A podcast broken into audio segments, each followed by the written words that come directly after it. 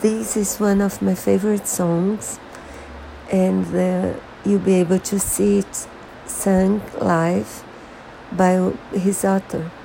So don't miss it, it's a lovely song.